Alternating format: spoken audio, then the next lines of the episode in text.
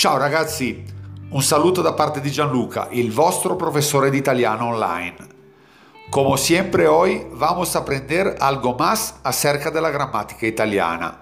Más precisamente hoy vamos a hacer algunos diálogos que normalmente vamos a tener dentro de un aeropuerto.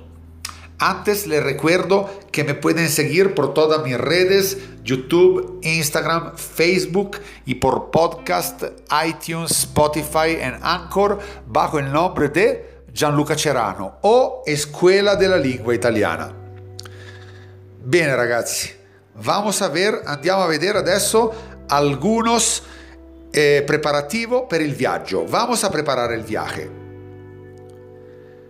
Prenotare reservar, fare la valigia, hacer la maletta, in anticipo, con antelación, in ritardo, con retraso, aeroporto, aeropuerto, terminal, terminal, partire, salir, stampare, imprimir, biglietto, bigliette, volo, vuelo diretto, diretto, con scalo, con escala.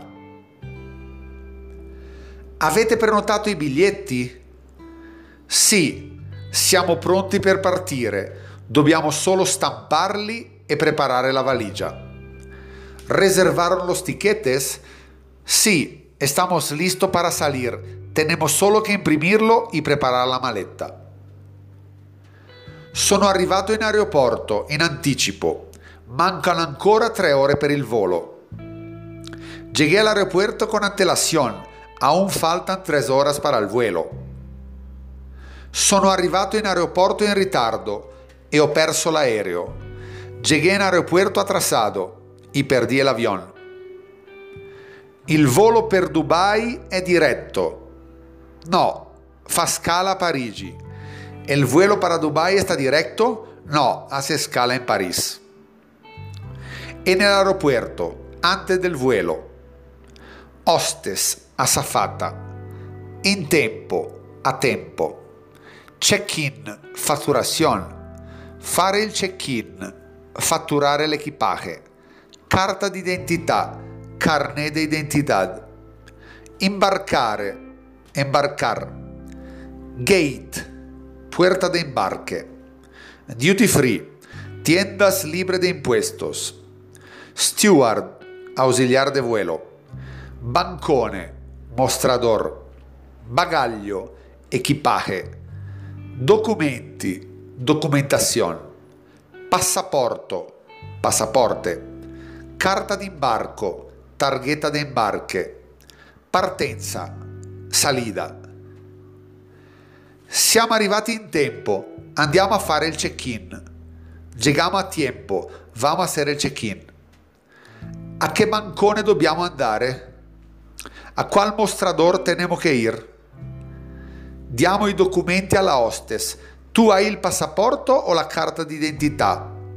Entregamos los documentos a la azafata. Tu tienes el pasaporte o la carta d'identità? Quanti bagagli volete imbarcare? Quantos, bagagli, quantos bagaglies quieres embarcar? Due bagagli, una valigia per me e una per lui. Dos maletas, una maleta para me e una para él. Aiuto, non trovo la mia carta d'imbarco. Ausilio, non encuentro mi carta de embarque. En el avión, el vuelo. Durante il volo posto, asiento, destinazione, destino, decollo, despeghe, atterraggio, atterrissaje, sedile, asiento, schienale, respaldo, ala, ala, finestrino, ventana, corridoio, passiglio, allacciare, abbrocciare cintura di sicurezza, cinturón de seguridad, segnale luminoso, señal luminosa, turbulenze, turbulencias, motore, motor. En el aeropuerto, la llegada y la recogida del equipaje.